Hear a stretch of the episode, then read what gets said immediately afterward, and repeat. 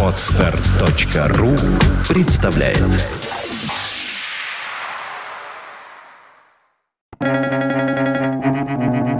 Свободное радио Компьюлента Если бы желание убить и возможность убить всегда совпадали, кто из нас избежал бы виселицы? Марк Твен.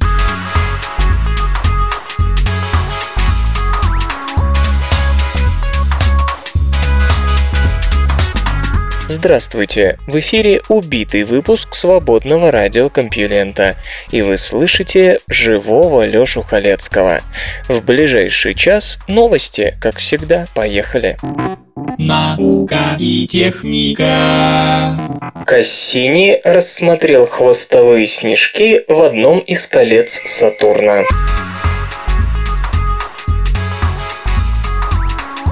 На снимках, присланных космическим аппаратом Кассини, обнаружены странные объекты километрового размера, проходящие сквозь кольцо F Сатурна и оставляющие за собой сияющие следы. Эти следы оказались недостающим звеном в объяснении странностей, связанных с кольцом F. Известно, что относительно крупные объекты, например, спутник Прометей диаметром 148 километров, создают борозды, лопасти, рябь и снежки в кольце F. Однако о том, что происходит со снежками после этого, оставалось много неясностей. Это, например, отмечает ведущий автор исследования Карл Мюррей из Университета Королевы Мэри, Великобритания. Нет сомнений, некоторые быстро распадаются в результате столкновений и воздействия приливных сил. Но, как выяснилось, есть и такие малыши, которым удается выжить, после чего их орбита меняется, и они сами способны навести шороху в кольце. Эти небольшие объекты соприкасаются с кольцом очень нежно, на скорости около 2 метров в секунду, уводя за собой сияющие частички льда. Длина следа варьируется от 40 до 180 километров. Господин Мюррей и его коллеги обнаружили этот след на снимке, сделанном 30 января 2009 года, и проследили его существование на протяжении 8 часов, после чего разворошили весь фотокаталог Кассини в поисках подобных явлений.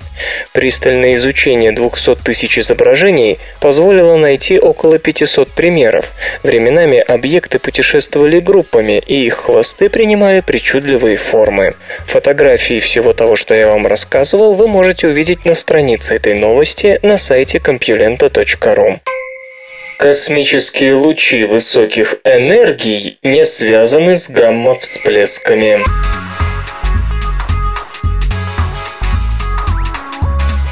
Находящаяся в Антарктиде нейтринная обсерватория Ice Cube недвусмысленно дала понять, что гамма-вспышки, наиболее энергетически активные объекты в известной Вселенной, не являются вероятным источником космических лучей высоких энергий.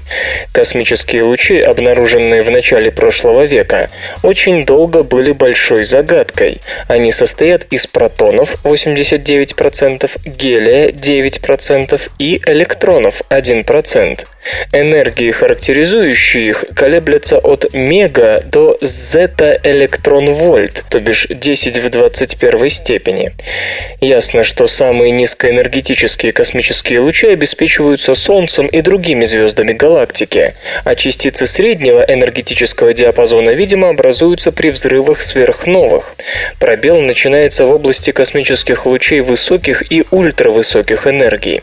Так не очень ясно, откуда берутся протоны высоких энергий, а они дают почти 90% космической радиации. Все, что имеет более квадриллиона электрон-вольт, пришло бог весть откуда. В 2007 году в обсерватории имени Пьера Оже были зарегистрированы космические лучи, которые по своему направлению указывали на то, что они происходят из центра Млечного Пути, где подозревается наличие сверхмассивной черной дыры. Однако дальнейшие наблюдения показали, что это был был случайный одноразовый всплеск, а основная масса космических лучей идет вовсе не оттуда. Ice Cube, нейтринная обсерватория, находящаяся на более чем километровой глубине в Антарктиде, для непрямого обнаружения источника космических лучей высоких энергий использовала нейтрино. При этом предполагалось, что источники космической радиации, те же гамма-всплески, выбросы энергии взрывного характера, наблюдаемые в отдаленных галактиках в самой жесткой части электромагнитного спектра. Это была логичная, но, похоже, ложная гипотеза. В тяжелом положении оказались и физики. Дело в том, что нейтрино образуются при тех взаимодействиях, которые теоретически должны отвечать за гамма-всплески. А значит, гамма-всплескам должны соответствовать потоки нейтрино из тех же областей неба. Вот только их там столько же, сколько и там, где гамма-всплесков нет. Разумеется, в астрофизике был и альтернативный, хотя и не слишком популярный подход к вопросу об источнике космических лучей высоких энергий. Экзотические частицы темной материи, по мысли приверженцев этой теории, взаимодействовали между собой, теряли энергию и, следовательно, порождали нейтрино и космическое излучение. Это направление еще можно охарактеризовать как концы в воду, поскольку при существующих средствах наблюдения найти неизлучающие частицы темной материи весьма непросто. Но теперь и это направление из-за недавних безуспешных поисков темной материи в Млечном Пути оказалось в сложной ситуации. Если темная материя неравномерно распределена в галактике, то и космические лучи с нейтрино должны пребывать неравномерно с разных сторон, чего не наблюдается. Самая большая проблема в том, что кроме активного ядра галактик и гамма-квазаров, мы не знаем никаких источников, могущих хотя бы теоретически породить такое излучение. А значит, мы в упор не видим какой-то массовый и крайне энергетически мощный класс объектов, который должен быть равномерно распределен во Вселенной. Вариантов всего три. Или данные нейтринного детектора Ice Cube неверны, или наше понимание процессов в гамма-квазарах ошибочно, или нам нужно пересматривать физическую парадигму. Гипотеза о комете Кловис снова оспорена.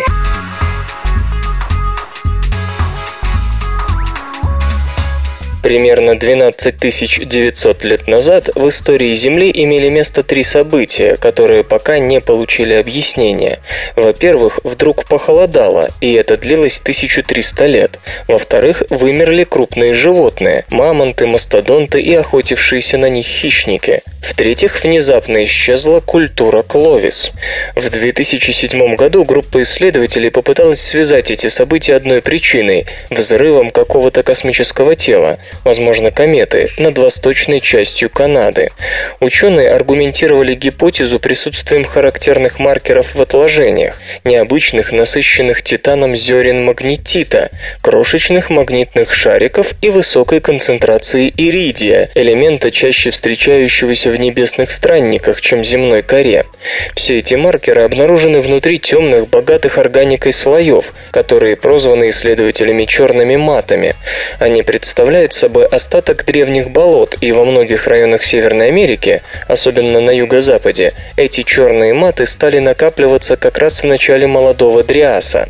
Палеонтологи обратили внимание на то, что они зачастую выступают в роли границы, разделяющей старые отложения, содержащие окаменелости мегафауны ледникового периода, и молодые, в которых эти кости отсутствуют. К тому же археологи заметили, что черные маты отмечают исчезновение культуры Кловис, характерные для нее наконечники встречаются только ниже данного слоя.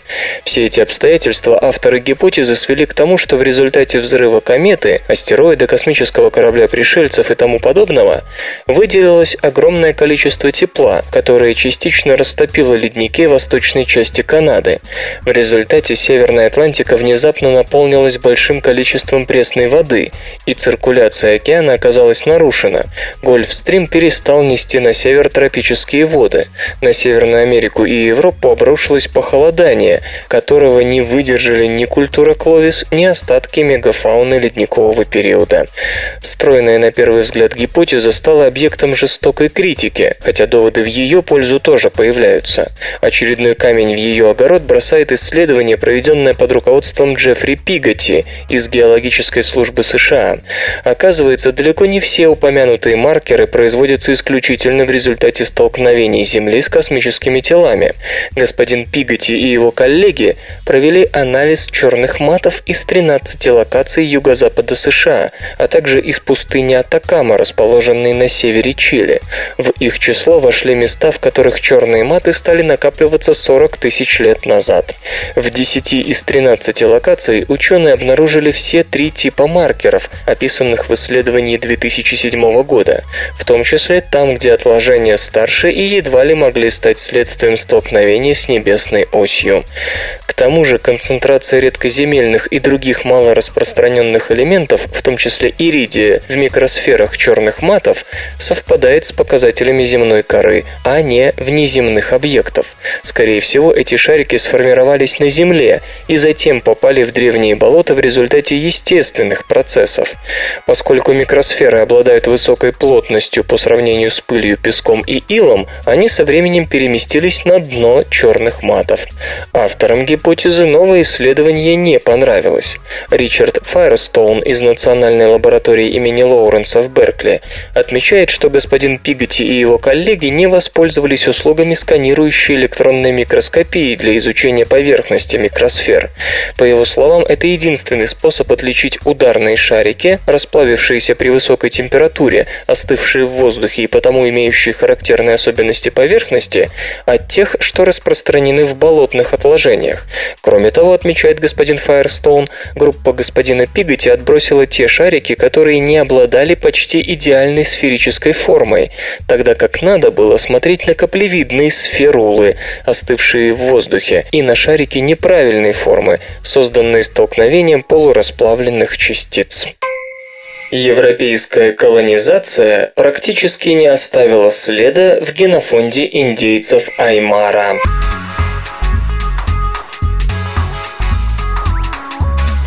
Древние обитатели Перу, Аймара, хоронили своих мертвых в так называемых чульпах, погребальных башнях, которые могли достигать двух метров в высоту. В одной такой гробнице оказывалось несколько человек, и наконец-то ученые узнали, в каких отношениях они состояли. В этой доинкской цивилизации семьи объединялись в Айлу, своего рода общины. Историки подозревают, что землей, принадлежавшей Айлу, управляли мужчины, а своих сестер они продавали в замужество на сторону. Исследователи из Варшавского университета, Польша, и католического университета Санта-Марии, Перу, выделили и проанализировали генетические последовательности обитателей шести чульп, расположенных на высоте 4000 метров над уровнем моря на склоне горы Кора-Кора на юге Перу. Хотя это место разграблено, останки прекрасно сохранились благодаря холодному и сухому климату, что позволило позволило выделить ДНК из костей и зубов 27 человек. Специалисты изучили ядерные ДНК, в которых содержится наш главный генетический код, наследуемый от обоих родителей, а также митохондриальные ДНК, передаваемые по материнской линии. Кроме того, были проанализированы Y-хромосомы, наследуемые от отца и присутствующие только у мужчин. Полученная информация позволила определить половую принадлежность каждого человека и сравнить их гены для выявления степени родственных связей. Далее ученые сравнили ДНК древних Аймара с геномом 700 современных индейцев Южной Америки. Оказалось, что их потомки живут в таких регионах Перу, как Пуно, Сан-Мартин и Анкаш. Судя по всему, европейская колонизация не оказала влияния на генофонд этого народа. Выяснилось также, что в одной чульпе хоронили близких родственников. Скорее всего, одна АМ Айлу погребала своих представителей в одной и той же башне на протяжении нескольких поколений. Как правило, в чульпах лежат останки мужчин с идентичными Y-хромосомами – отцы, сыновья и братья, что подтверждает доминирование мужчин в культуре древних Аймара. Однако в одной из башен найдены мужчины, принадлежавшие трем разным отцовским линиям, но восходившие к одной материнской. Вероятно, и у патриархальных правил были исключения. Эти забавные ученые. Когда Нильс Бор в 1913 году появился в Ковендишской лаборатории, он достаточно плохо говорил по-английски. Чтобы облегчить общение с сотрудниками лаборатории, Бор купил словарь и полное собрание сочинений Диккенса. Он начал систематически читать Диккенса с первого тома, отыскивая в словаре каждое незнакомое слово. Но пока Бор плохо владел английским языком, с ним происходили и обидные случаи. Однажды на собрании сотрудников Бор стал на плохом английском английском высказывать какую-то новую идею. Томпсон прервал его, сказав, что заявление Бора не имеет никакого смысла, и продолжил разговор о том же самом, но только другими словами. Наука и техника. Когда человек приступил к истреблению животных.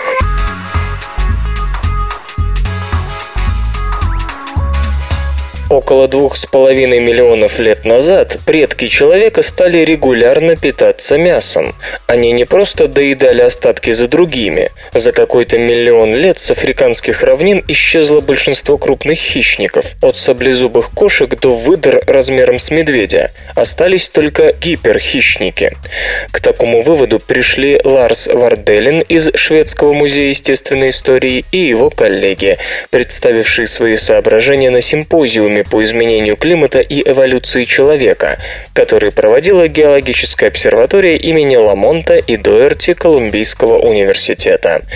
Люди довели до смерти множество видов. Когда же это началось? Большинство ученых полагает, что первым нерациональным природопользователем стал человек прямоходящий, набросившийся на африканских хищников со свежеизобретенным каменным топором и истребивший многих животных около полутора миллионов лет назад назад. Однако некоторые специалисты не могут отделаться от мысли, что и до этого по Африке бродило немало гомининов, обладавших каменными орудиями и способных составить конкуренцию хищникам. Примитивные каменные инструменты появились примерно 2 миллиона 600 тысяч лет назад. С другой стороны, слабенькие гоминины, жившие в то время, например, австралопитек афарский и телом и мозгом совсем немного превосходил шимпанзе, едва ли могли соперничать за туши с гигантскими гиенами и прочими зверями чудовищных размеров, которые были не прочь полакомиться самим охотникам. Господин Верделин и его коллеги провели анализ челюстей, зубов, морд и прочих останков крупных и небольших хищников. Эти анатомические особенности отражают степень разнообразия диеты животных и намекают на ту экологическую нишу, которую они занимали. Например, многие мясоеды имеют специализированные зубы, похожие на лезвие ножа, тогда как у всеядных есть и такие зубы, которыми удобно разжевывать фрукты. Сравнив окаменелости 78 видов, живших на протяжении пяти различных периодов от 3,5 до полутора миллионов лет назад, то есть с момента расцвета крупных африканских хищников и до их заката, ученые обнаружили, что за это время вымерли 23 из 29 крупных видов, массой свыше 21,5 килограмма. Любопытно, что массовое исчезновение началось до того, как в геологической летописи появляется человек прямоходящий, миллион девятьсот тысяч лет назад. Выяснилось также, что хищники, жившие 2,5-2 миллиона лет назад, имели более широкий рацион, а полтора миллиона лет назад остались только гиперхищники, которые питались лишь мясом, львы, леопарды и другие. Всеядные, которые исчезли, например, сильно пострадало разнообразие виверовых, находились в прямой конкуренции с гомининами за туши убитых животных. Возможно, предки людей научились эффективно отгонять небольших соперников, крича и швыряясь камнями. Слабые магнитные поля тоже влияют на клеточную биологию.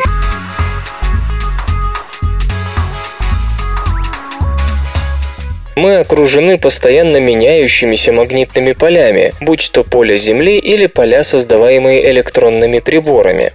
Рино, город-казино богатых туристов, постоянно звонящих сотовых телефонов и магнитных уловителей, пожалуй, именно в таком месте в ученых головах должна была появиться светлая мысль попробовать разобраться, каким же образом флуктуации магнитного поля вызывают изменения в биохимических реакциях внутри нашего организма и вообще вызывают ли. Именно этому предмету посвящено исследование ученых из Университета Невады в городе Рино под руководством Карлоса Мартино. Напомню, что магнитные поля бывают нескольких типов. Есть поля статические, которые создаются вокруг постоянных магнитов.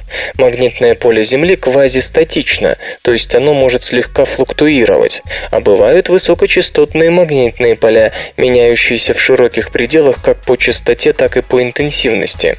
Исследователи из Невады ограничили спектр изучаемых полей слабыми статическими на 1-2 порядка слабее поля Земли и слабыми высокочастотными, создаваемыми мобильными телефонами. Последний тип особенно интересен из-за споров о том, может ли частое использование сотовых аппаратов спровоцировать рак мозга. Итак, оказалось, что уменьшение магнитного поля Земли ингибирует скорость роста клеток рака легких, фибросаркомы, клеток рака толстой кишки и первичного рака эндотелиальных клеток. Интересно, каким экспериментальным путем невадским машиностроителям удалось уменьшить магнитное поле Земли и поставить сравнительные эксперименты?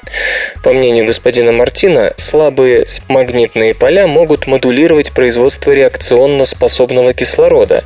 Возможно, речь идет о получении синглетного кислорода, и тогда эта работа должна стать новым словом не только в биологии, но и в химии. Так вот, кислорода известного своей способностью отрицательно влиять на пролиферирование и выживаемость клеток. А после этой фразы еще и в онкологии. Дело в том, что прежде считалось, что попадание реакционно способного синклетного кислорода может приводить к накоплению свободных радикалов и, следовательно, развитию самых разных онкозаболеваний. Что интересно, раковые клетки поджелудочной железы, по наблюдениям исследователей, наоборот, демонстрируют ускорение роста в тех же слабых магнитных полях, что говорит о том, что различные типы клеток могут по-своему реагировать на одни и те же изменения в окружающем их магнитном поле. Кроме того, как удалось продемонстрировать ученым, слабые высокочастотные магнитные поля ингибируют рост опухолей в животных моделях, а это намек на то, что от долгого разговора по сотовому, если что и отвалится, то только язык. Теперь исследователи намерены перейти от наблюдений к настоящей науке, чтобы постараться объяснить, какие молекулярные механизмы заставляют различные клетки по-разному реагировать на флуктуации статических и переменных магнитных полей. Надо полагать, наука начинается с этой последней фразы, а значит не стоит сомневаться, что ответы на все поставленные вопросы будут найдены. Подчиненное положение развивает сообразительность.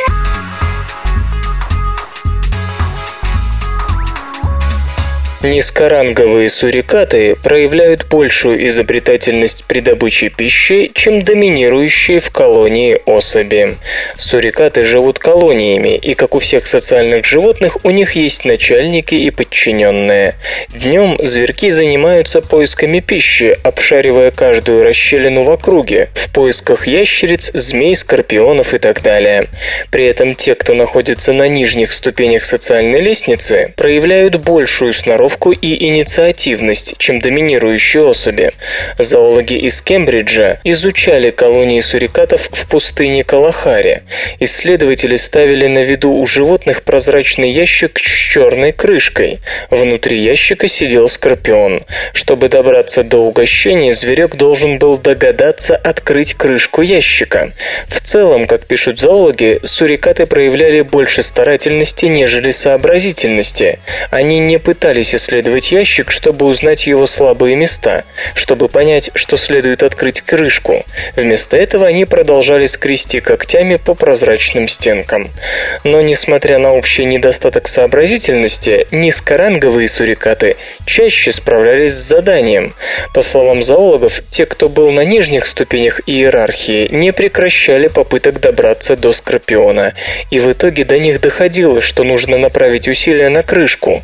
Это можно объяснить тем, что низкоранговым животным приходится искать себе пару за пределами родной колонии, где все брачные партнеры уже поделены между начальством. Вне сообщества сурикаты чаще рискуют и сталкиваются с необычными проблемами, которые приходится решать, если хочешь выжить. Если вы доминируете в колонии, то вам не обязательно думать. Можно просто гавкнуть на подчиненных и отобрать у них еду или брачного партнера. Если же вы не в чинах, чинах, то хочешь не хочешь, а приходится проявлять смекалку, даже если от природы ее почти нет. Насекомые борются с инсектицидами с помощью бактерий.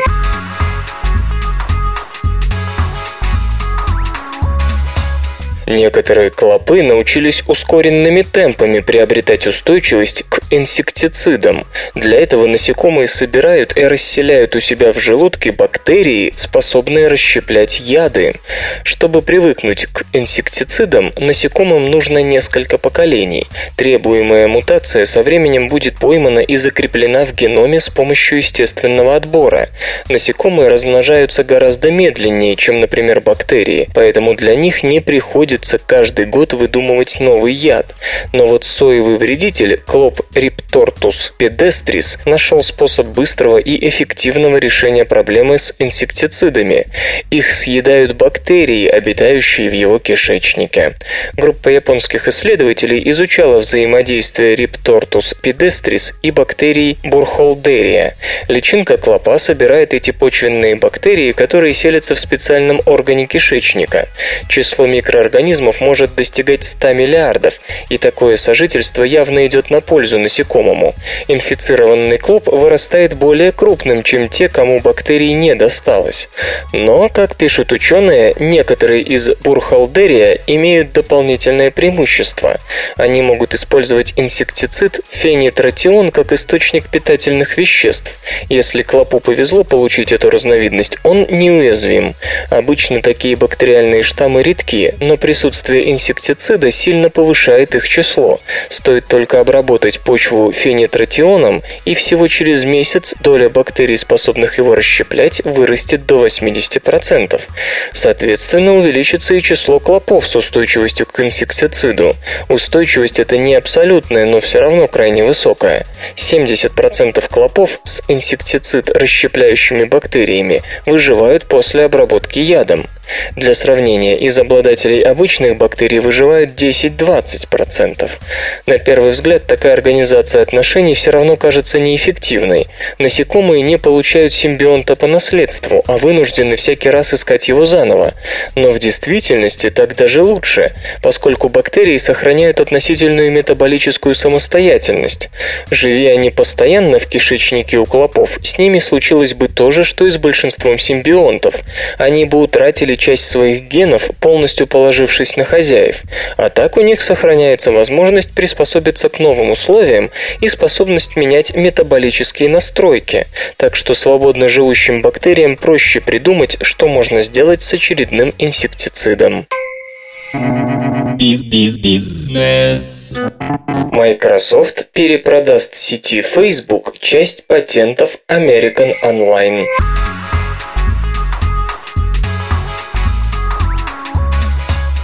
Социальная сеть Facebook выкупит у Microsoft права на крупный пакет патентов и патентных заявок American Online, затрагивающих различные IT-разработки. Напомню, что две недели назад Microsoft заключила сделку по приобретению интеллектуальной собственности American Online, около 925 патентов и заявок, на сумму в миллиард 56 миллионов долларов наличными. Кроме того, стороны подписали кросс-лицензионное соглашение.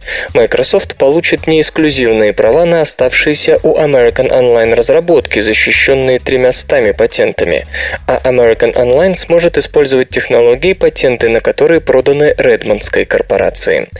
Теперь сообщается, что соцсеть Facebook выкупит у Microsoft права на 650 патентов и патентных заявок American Online, а также лицензирует у корпорации технологии, защищенные другими патентами этой компании. Цена вопроса 550 миллионов долларов наличными. После завершения сделки Microsoft сможет использовать технологии, патенты на которые будут переданы Facebook.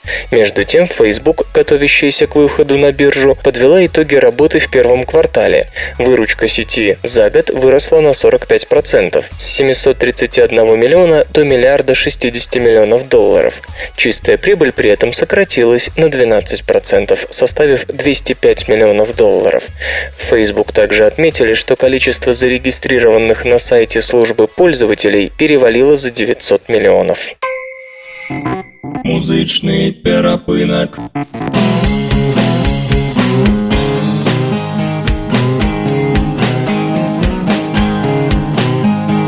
Сегодня в эфире свободного радиокомпьюлента группа «Алхимия», а получать эстетическое удовольствие мы будем от песни «Нирвана». Come Кожен день я щось чекаю, кожен день як западня. Мов життя хтось витрачає замість мене навмання. Три флегми та покою відтепер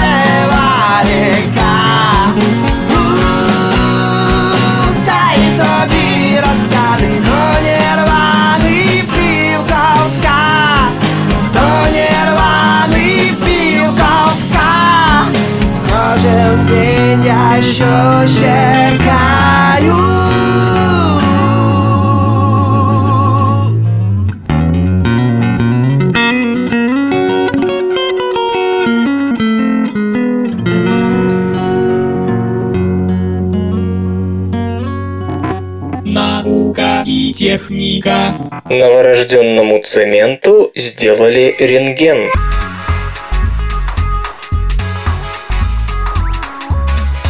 Последнее время все больше внимания уделяется высоким материям, молекулярной биологии, медицинскому инжинирингу, генетике или, к примеру, наноматериалам, которые и в микроскоп-то не всегда разглядишь. А ведь в жизни есть и другие проблемы. Вот, скажем, как построить здание так, чтобы его тут же не перекосило, чтобы не пришлось генетикам и медикам заниматься своей наукой в палаточных лагерях. К счастью, эта область исследований, прикладное материаловедение, еще не забыта. Итак, без чего не обходится ни одна стройка, будь это гигантский комплекс зданий, небоскреб или подземная автостоянка, без крепкого фундамента и качественного бетона. А основным компонентом бетона, который держит все остальные части смеси вместе, является цемент. Давно известно, что для лучшего контроля свойств бетона важно знать, что происходит с цементом при его затвердевании. Ученые из Федерального института материаловедения и анализа Германия, далеко продвинулись в этом направлении. Так, с помощью рентгеновской дифракции им удалось понаблюдать буквально за первыми секундами жизни цемента. В общем и целом, бетон создается из песка, гравия, специальных добавок, воды и цементного порошка. В свою очередь, используемый, наверное, в 99% случаев портландский цемент сам является сложной смесью мелкого перетертого известняка, глины, песка и железной руды и состоит в основном из силикатов кальция с небольшими включениями алюминиевых и железных соединений, например, сульфатов этих элементов. При добавлении воды между компонентами цемента начинается химическое взаимодействие, которое в конечном итоге и отвечает за отверждение. По окончании процесса цемент остается твердым и стабильным даже под водой. Своей невероятной устойчивостью бетон обязан кристаллоподобным иголкам, образующимся в процессе затвердевания, а для оптимизации его свойств используются различные добавки. К примеру, суперпластификаторы на основе поликарбоксилатов, которые улучшают текучесть фундаментного бетона, позволяя переливать его намного легче.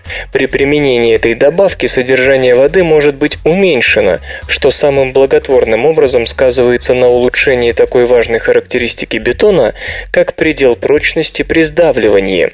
В настоящее время полагают, что самый важный для всей последующей жизни материала является реакция, протекающая на начальном этапе отвердительного процесса. Реакция взаимодействия между алюминатом кальция с сульфат-ионом с образованием этрингита.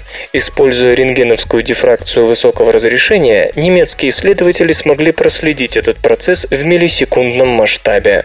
Отклонение рентгеновских лучей при прохождении сквозь материал обеспечило ученых информацией о начавших свое формирование кристаллах и их структуре. Кроме того, удалось прояснить функцию суперпластификатора. Сразу после добавления воды к цементу он адсорбируется на поверхности алюмината кальция. Затем суперпластификатор постепенно замещается сульфатными ионами, что в сумме замедляет начало кристаллизации этрингита. Таким образом, в системе образуется больше свободной воды, способной растворить больше кристаллических компонентов, и в результате бетон способен оставаться жидким долгое время и быть более плотным. В Германии разрабатываются умные шины.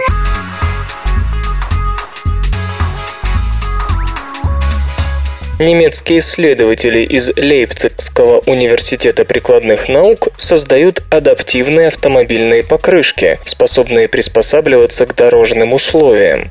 Руководитель проекта Детлев Риемер говорит, что выбор шин сегодня – это компромисс между тормозными свойствами и расходом топлива. Водителям приходится учитывать, в каких погодных условиях будет эксплуатироваться транспортное средство и по каким дорогам преимущественно ездить. Идея Идея немецких специалистов заключается в том, чтобы сделать покрышки универсальными, способными адаптироваться под тип дорожного покрытия и погодные явления – дождь, снег, лед, обеспечивая оптимальные сцепные свойства. Предполагается, что сенсоры будут определять, по какой дороге перемещается автомобиль – асфальту или грунтовке, а также оценивать, насколько влажное и скользкое полотно под колесами. Далее, благодаря особой конструкции шин и специальным материалом будут оптимизироваться высота, ширина профиля и, возможно, рисунок протектора. Увы, пока исследователи не готовы сказать, когда технология может быть выведена на рынок. Им еще предстоит решить ряд проблем, связанных с механизмом адаптации покрышек и изменения их характеристик. Предложено новое объяснение предела Гринвальда.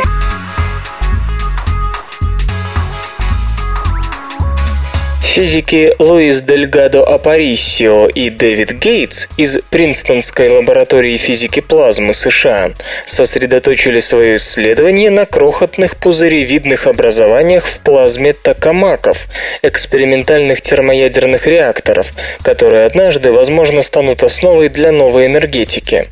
По их расчетам, представленным в недавнем выпуске журнала Physical Review Letters, после достижения предела Гринвальда такие пузырьки начинают начинают излучать тепло во все больших количествах, охлаждая плазму и не позволяя ей достичь нужной температуры и плотности. Хотя прогресс в строительстве токамаков налицо, практически все физики согласны с тем, что лишь при Q приблизительно равном 30, то есть при получении от ядерного синтеза в 30 раз большего количества энергии, чем затрачивается на подогрев и удержание плазмы, в которой он происходит, можно будет говорить об экономически целесообразных термоядерных реакторах в большой энергетике.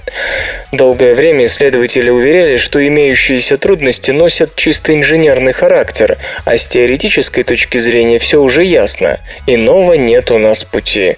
А следующая остановка будет в мире дешевой термоядерной энергии. Осталось только разработать чуть более мощные магниты для удержания плазмы. Но, похоже, все несколько сложнее, а с теоретической точки зрения интереснее. В плазме токамаков есть включения, островки, похожие на пузырьки, которые делают, согласно новому исследованию, невозможным решение проблемы экономически эффективного термоядерного синтеза в сегодняшних токамаках типа строящегося ИТЕР. Пузырьки – это частицы плазмы, которые отразились от магнитного поля, удерживающего плазменный шнур в токамаке. Когда это магнитное поле усиливается или температура плазмы достигает определенного эти островки растут и сливаются, в результате чего плазма теряет нужные характеристики, поясняет господин Дельгадо Апарисио. Барьером здесь служит предел Гринвальда, операционный лимит плотности в устройствах магнитного удержания токамаков, превышение которого обычно приводит к потере стабильности удерживаемой плазмы. Кроме того, ученые предполагают, что наряду с усиливающимся отводом тепла от плазмы, пузырьки еще и блокируют поступление дополнительного внешнего тепла к остальным участкам нормальной плазмы. В момент достижения предела Гринвальда амический нагрев уже поставляет меньше энергии, чем отводят от плазмы пузырьки, поэтому даже многократное увеличение количества энергии, подаваемой к плазме токамаков, не решит проблемы создания достаточно высокой температуры и давления, которые могли бы обеспечить экономически целесообразную термоядерную реакцию. Как с этим бороться? Физики полагают, что можно попытаться направить энергию нагрева плазмы непосредственно в пузырьки и тем самым достичь ее большей плотности. Другим путем является дальнейшее изучение свойств пузырьков и более детальное понимание причин их формирования. Если их образование провоцируется какими-то сторонними факторами, не обязательно присущими термоядерному синтезу, то их исключение из условий протекания реакции может существенно облегчить достижение критической температуры и плотности. Напомню, раньше считалось, что по мере роста температуры и давления в плазме росли и возникающие в ней флуктуации, исключавшие функционирование амического нагрева и препятствовавшие дальнейшему росту плотности. Такой подход практически исключал активную борьбу с явлением. Случайные флуктуации случайные и есть. Теорию собираются проверить в ближайшее время на токамаках Алькатор Си-Мод, Массачусетский технологический институт, и D3D General Atomics. Графен повышает эффективность солнечных батарей следующего поколения.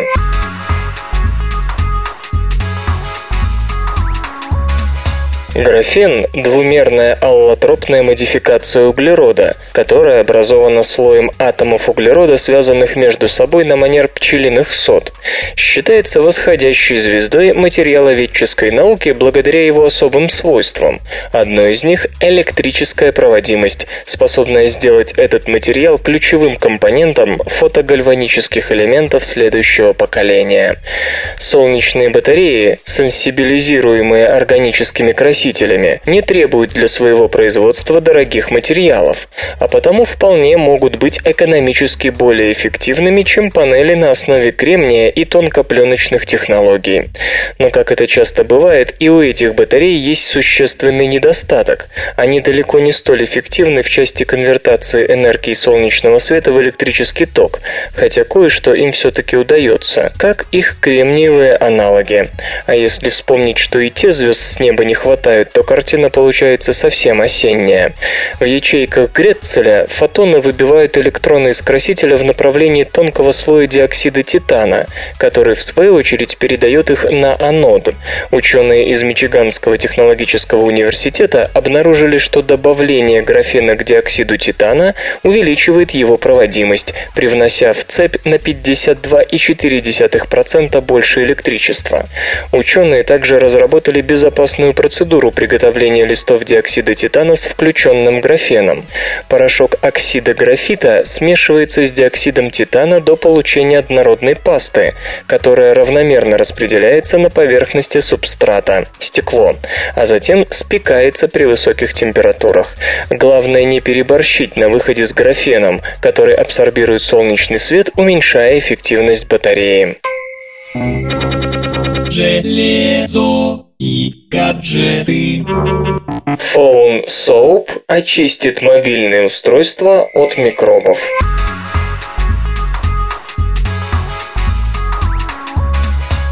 Участники проекта Phone Soap телефона мыло мечтают вывести на рынок одноименное устройство, предназначенное для обеззараживания корпуса телефонов и смартфонов. Принцип действия прибора заключается в использовании ультрафиолетового излучения для уничтожения бактерий на помещенном внутрь сотовом аппарате. Процесс очистки, как утверждают разработчики, занимает от 3 до 5 минут. О текущем состоянии информирует специальный индикатор. Phone Soap может играть роль зарядного устройства. Внутри лотка для телефона предусмотрен разъем microUSB, а также коннектор для подключения коммуникаторов iPhone. Разработчики Phone Soap уже собрали более 37 тысяч долларов пожертвований на организацию производства. Ожидается, что в продажу новинка поступит по ориентировочной цене в 40 долларов.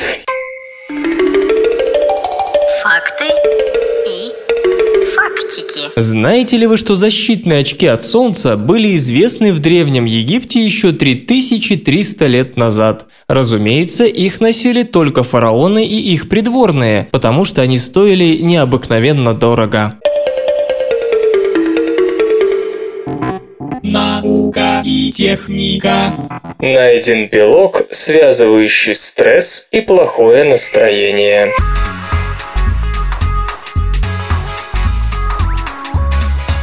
Ученые определили белок, который помогает стрессовым гормонам проникать в серотониновые нейроны мозга и перепрограммировать клетки на стрессовое настроение.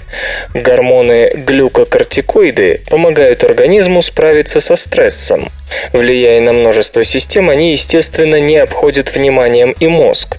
Глюкокортикоиды воздействуют на нейроны, отвечающие за настроение. Через рецепторы ядер клеток гормоны вмешиваются в синтез нейромедиатора серотонина. Комплексный ответ на стресс предполагает в том числе изменения в психике, и малое количество стрессовых гормонов помогают мозгу прийти в норму.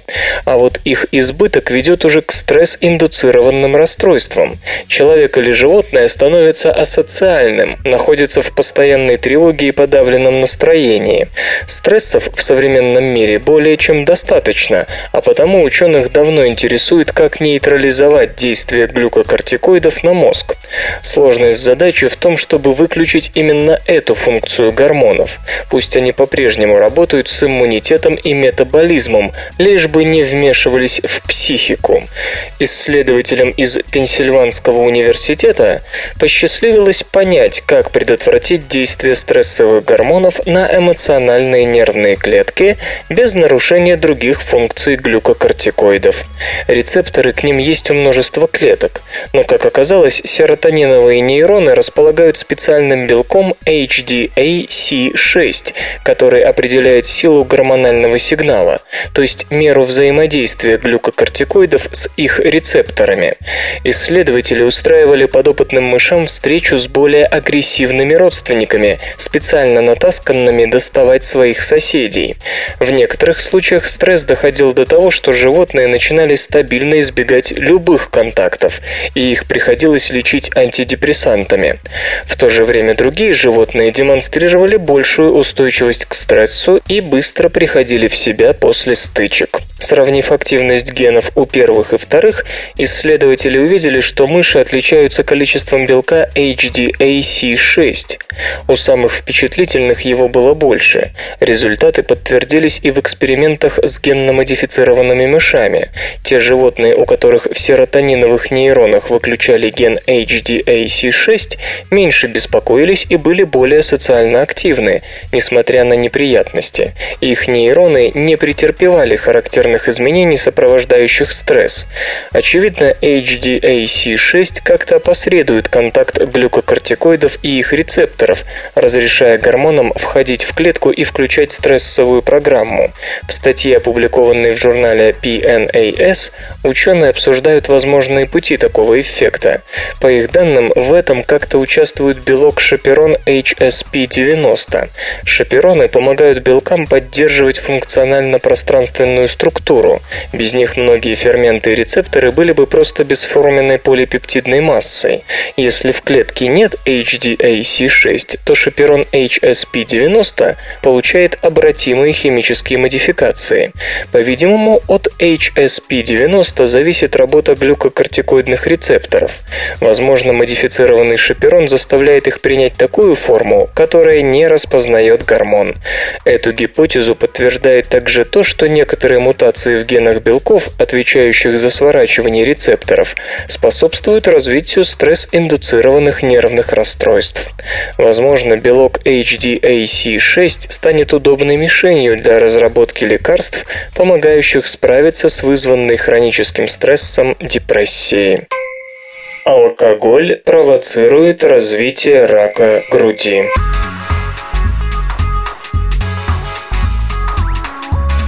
Белок молочной железы утилизирует этанол, но при этом загрязняет клетки свободными радикалами, которые и толкают их к раковому перерождению. Давно известно, что алкоголь повышает вероятность заболевания раком молочной железы, но это подтверждалось преимущественно статистическими данными, а конкретный биохимический механизм долго оставался загадкой, которую, по-видимому, удалось раскрыть исследователям из Автономного университета штата Морелос, Мексика. На ежегодном съезде Американского общества биохимии и молекулярной биологии ученые сообщили, сообщили, что развитию рака способствует некий белок, обезвреживающий алкоголь. Белок, о котором идет речь, известен давно. Он называется CYP2E1. Его функция – разрушать молекулы спирта этанола. Но в качестве побочных продуктов активности этого белка выступают пресловутые свободные радикалы, агрессивные молекулы-окислители. Свободные радикалы повреждают биомолекулы, в том числе и ДНК, что в итоге может может привести к неконтролируемому делению клеток. CYP2E1 был обнаружен в клетках эпителия молочных желез, так что вполне логичным было предположить, что именно он и связывает алкоголь и рак. Исследователи брали культуры клеток с разным содержанием CYP2E1 и обрабатывали их этанолом. Те клетки, у которых этого белка было мало, оставались здоровыми. Клетки со множественным CYP2 и 1 испытывали окислительный стресс, и у них активировались механизмы, ускоряющие клеточное деление. Несколькими месяцами ранее эта же группа начала проверять, сколько белка CYP2 и 1 содержится в тканях молочной железы у разных женщин. Для таких анализов ученые использовали образцы тканей пациенток, перенесших пластическую операцию на груди. Оказалось, что уровень CYP2 и 1 довольно сильно разнится, то есть ответ на алкоголь чрезвычайно индивидуален. Кому-то вообще нельзя притрагиваться к рюмке, чтобы не спровоцировать рак, а кто-то может, так сказать, ни в чем себе не отказывать. Осталось только разработать диагностический тест, который мог бы определить уровень CYP2E1 в тканях. Наверное, можно создать лекарство, которое вообще подавляло бы активность этого белка.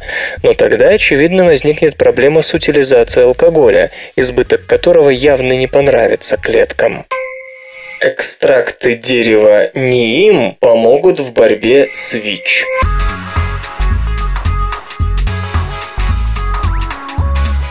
Индийцы называют дерево неим деревенской аптекой, считая, что изготовленные на его основе средства лечат буквально от всего. Они и глистогонные, и успокоительные, и противогрибковые, и антибактериальные, и борются с вирусами, и дают укорот диабету. Ну а самая свежая молва утверждает, что дерево способно противостоять вирусу, вызывающему синдром иммунодефицита человека. Наука, долгое время делавшая вид, что никакой лечебной азодирахты индийской не существует, наконец-то решила присмотреться к чудо-дереву. Специалисты из Университета Кина, США, под руководством адъюнкт профессора Сони Ароры, со всей серьезностью взялись разобраться с природой целебных свойств неимого дерева. Предварительные данные, по-видимому, свидетельствуют о том, что в экстрактах неимового дерева содержатся вещества, атакующие протеин, необходимый для репликации ВИЧ. Если дальнейшие исследования подтвердят это, быть может появится надежда на создание абсолютно нового терапевтического средства для лечения СПИДа. Экстракты из листьев, коры и цветов азодиракта индийской используются повсеместно на полуострове Индостан для защиты от патогенных бактерий и грибков. По словам госпожи Ароры, чем глубже вы заберетесь в деревенскую местность, тем больше встретите самых разнообразных применений неима. Ветки дерева используются вместо зубной щетки и пасты. Экстракты применяются для сдерживания малярии, а юрведическая медицина предписывает экстракты неима в комбинации с другими травами для лечения сердечно-сосудистых заболеваний и контроля диабета. А тут еще в литературе появилось несколько сообщений из Африки и Индии, рассказывающих о том, что число вирусных частиц в крови пациентов, страдающих ВИЧ-инфекцией, снижалось, когда им давали экстракт ниима. Кроме того, обнаружились сведения как минимум о 20 компонентах, присутствующих в различных экстрактах ниима. И когда ученые провели компьютерное моделирование с участием этих компонентов и протеинов, наиболее существенных для жизненного цикла ВИЧ, оказалось, что большинство из них атакуют ВИЧ-протеазу, протеин, необходимый для создания копий вируса. Сегодня группа Sony Aurora занята реальными, а не виртуальными экспериментами, чтобы выяснить, насколько в каждом случае компьютерная модель согласуется с жизнью. Если все подтвердится, появится надежда на создание более дешевого и доступного средства для борьбы с эпидемией ВИЧ в развивающихся странах, где синтетические препараты попросту недоступны. Соевый белок облегчает симптомы жировой инфильтрации печени.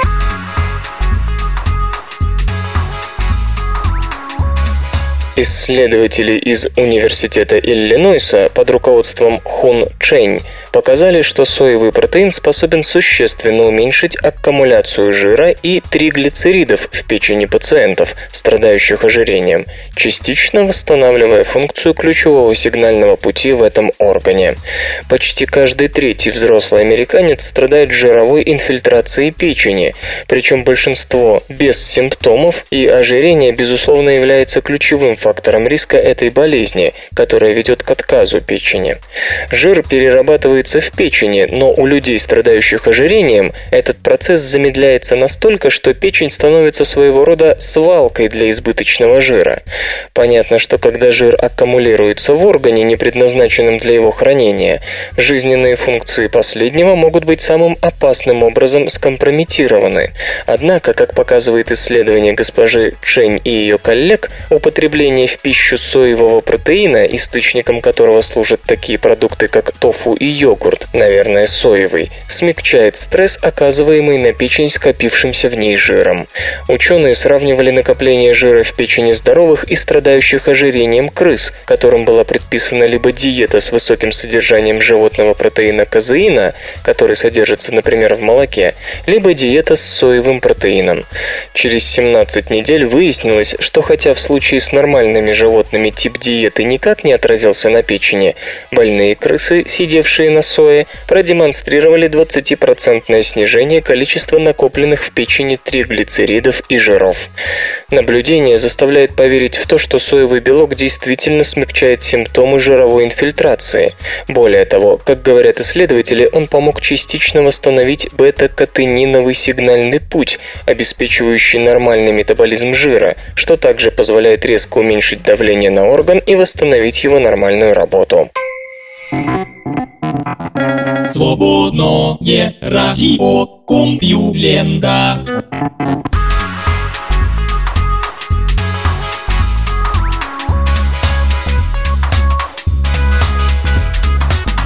Убитый выпуск СРК подошел к концу. Загляните на сайт компьюлента.ру, там новостей еще больше. Ну а меня, Лешу Халецкого, вы обязательно услышите завтра. Обещаю и держите себя в руках.